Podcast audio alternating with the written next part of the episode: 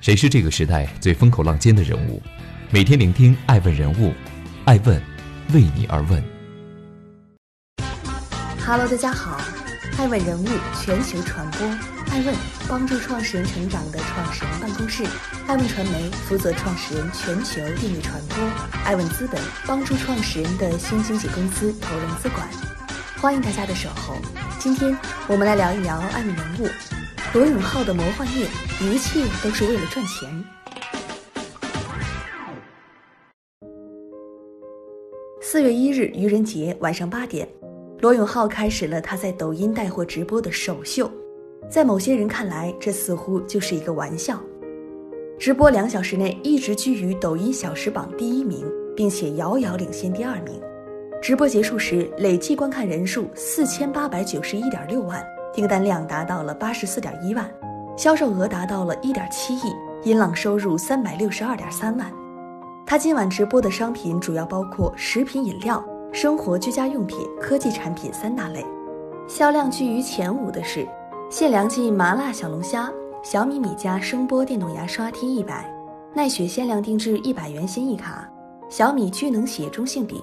预售十五天，罗永浩推荐每日黑巧瑞士进口纯脂黑巧克力全明星控糖组合，尤其是第一件商品小米聚能血中性笔，在刚上架的几秒钟内就被一抢而空。从最初的新东方英语老师到现在的带货主播，罗永浩究竟是为了什么？欢迎继续聆听《守候爱问人物》，爱问人物全球传播，屡创屡败，屡败屡创。老师出道的罗永浩创业十四年，高中没毕业就开始闯荡社会，曾经当过建筑工人，摆过地摊儿，甚至还卖过汽车。赚不到多少钱的时候，也做起了倒卖药材、开羊肉串店、走私电脑配件，甚至写文章等工作。他曾一度迷茫到不知道自己要干什么，也不知道自己能做好什么。后来因经济压力，他开始苦学英语，并致力于去英语机构当讲师。他当时给新东方校长俞敏洪写了一封求职信，两次试讲失败之后，收到了来自俞敏洪的橄榄枝，如愿的成为了一名新东方的任课教师。在新东方的那段日子，他凭借着幽默诙谐以及理想主义的气质，深受大江南北各路学生的欢迎。彪悍的人生不需要解释等著名的老罗语录火遍大江南北。但是好景不长，二零零六年他就离职了。离职后同年就创办了牛博网，这是他创业之路的开始。结果竟然是两年后血亏几百万，他没有放弃。二零零八年又白手起家当校长。此后，吉林老乡投资几百万，老罗和他的朋友们的教育公司办得红红火火。然而，最终还是逃不过失败的命运。目前，这家名为“老罗和他的朋友们教育科技有限公司”已是注销状态。二零一二年，他跨界做手机，成立锤子科技，誓言要收购苹果。曾靠工匠精神让锤子一度爆火，但情怀最终敌不过烧钱的手机产业链。他打磨了六年的锤子，也没能完成他收购苹果的梦想。从一无所有到千万身家，锤子负债他四处奔走。万事开头难，但对于罗永浩来说，似乎是一直都难。去年可以说是罗永浩的低谷年。一月，他携聊天宝在国家游泳中心水立方发布了由子弹短信全面升级的聊天软件，但很快传来了团队解散的消息。四月，他宣布全情投入陈冠希代言小野电子烟，进军热火朝天的电子烟市场。然而，在二零一九年十一月，敦促令使得整个电子烟市场遇冷。十一月，字节跳动收购了锤子手机的部分资产。十二月，老罗作为首席忽悠官亮相老人与海黑科技发布会，发布了沙文科技。后来也传出了老罗与其解约的消息。天眼查的数据上显示，目前聊天宝、小野电子烟、沙文科技的明面上，罗永浩均不在股东之列。老罗在二零一九投身的这些业务，似乎也已经与他关系寥寥。欢迎继续聆听《守候爱问人物》，爱问人物全球传播，负债累累，试水直播。创业走得比较吃力，曾经随时发不出公司，随时被债主围楼，一度想过自杀。去年年初上映的纪录片《燃点》中，罗永浩面对镜头讲述了他的创业之路。在被爆出限制高消费的当天，罗永浩发布公开信否认自己是老赖的同时，他表示卖艺也要还债。后来在看了招商证券的那份著名的调研报告之后。罗永浩决定试水直播，打算成为第二个李佳琦。其实他直播的真相就是想赚钱还债。他在新东方教书的时候混成了扛把子，年薪五十万，干了五年半，赚了将近三百万。结果离职创业做网站，不仅没赚，还搭上了几百万。做手机才是他的梦想。于是他成立了锤子科技，完成了五轮融资。二零一五年，公司估值达到了二十六亿。身家曾超过了七亿，但是最终还是低估了手机行业烧钱的恐怖，还是败了，导致了公司欠了六个亿，个人欠下了一个多亿。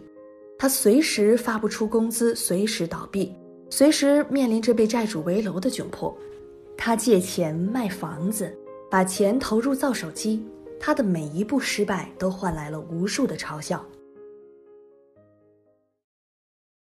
欢迎继续聆听《守候爱美人物》，爱美人物全球传播，直播成功，价格失败。从罗永浩的这次直播来看，表面上的销售额挺乐观的，但其实是失败的。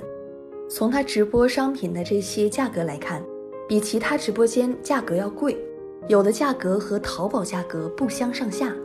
像小米米家声波电动牙刷 T 一百，跟小米官方旗舰店的价格一模一样。都是三十九块九，还有聚能写手写笔和小米手机都和官网的价格相同。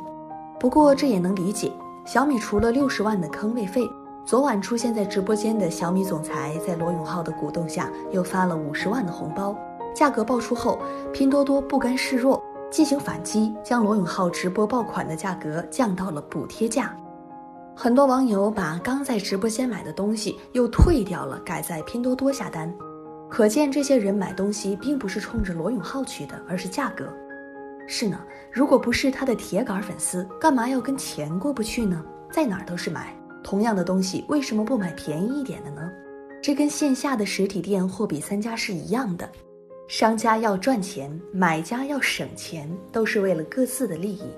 二零一六年开始，直播电商一路高歌猛进，在二零一九年迎来了全面爆发，仅仅三年。直播电商市场实现了从千亿到万亿的跨越，毫无疑问，价格低绝对是直播带货的第一大杀器。一旦产品打上了刚需和低价的标签，那么直播间的流量就只会迟到，不会缺席。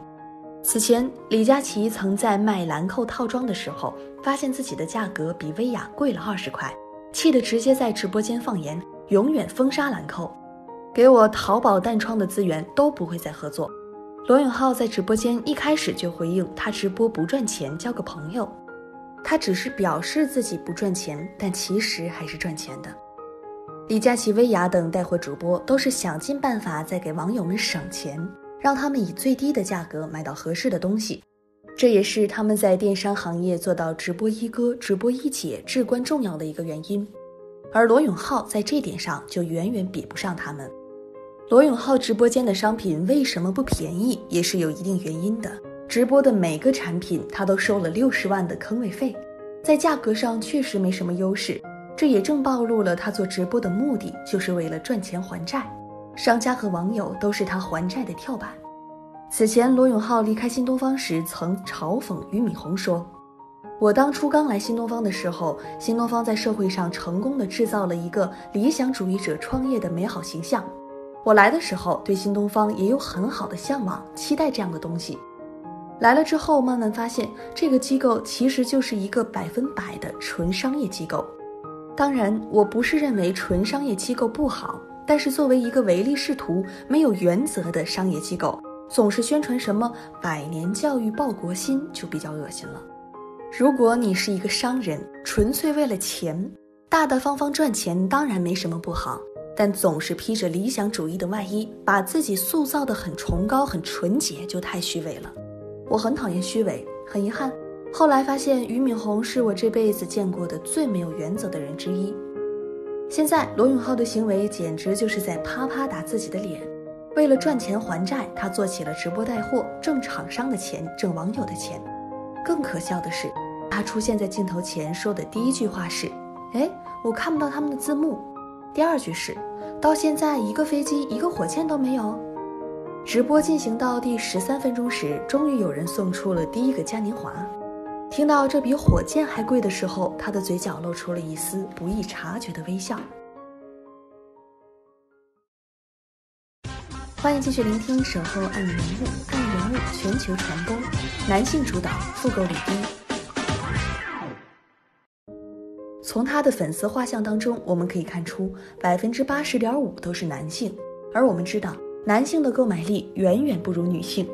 一个女生可以一次性买七八支口红，但一个男生绝对不会一次性买七八支剃须刀。男性偏向于买科技品，但科技品的复购率却很低。马云曾经在一次演讲当中向女性表示感谢。他说：“如果没有女性，淘宝就没有用户。”可见女性在电商的地位有多重要。李浩认为，罗永浩入驻抖音最大的价值是带来三十岁以上男性用户对抖音直播电商的关注，促成部分用户开始跟随抖音主播购物。此前，抖音的活跃用户女性比重较高，而购物行为的用户当中。女性比重更是远超男性，这个在昨晚的直播当中也证明了这一点。了解罗永浩的人都知道他是一个什么样的人，他的粉丝有两种，一种是特别喜欢他的忠实粉丝，一种就是特别讨厌他的黑粉。从他之前的行为来看，他的人设不是很讨喜，比较犀利。他昨晚在直播当中也一直说自己是第一次做直播，没有经验，有点紧张。其实还有一个小插曲。他口误的将吉米说成了坚果，道歉后离场压惊。由此看来，抖音直播想要的并不是技术，也不是所谓的沉淀，只要抖音想要谁飞，谁都可以飞。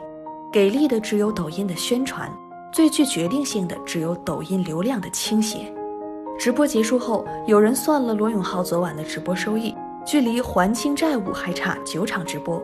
他是否能借九场直播还清债务翻身，我们都不清楚。但是有一点可以确定的是，如果他直播间的价格压不下来，是不可能做到的。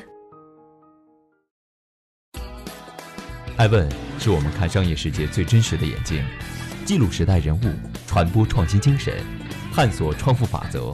微信搜索“爱问人物”公众号，查看更多有趣又有料的商业故事。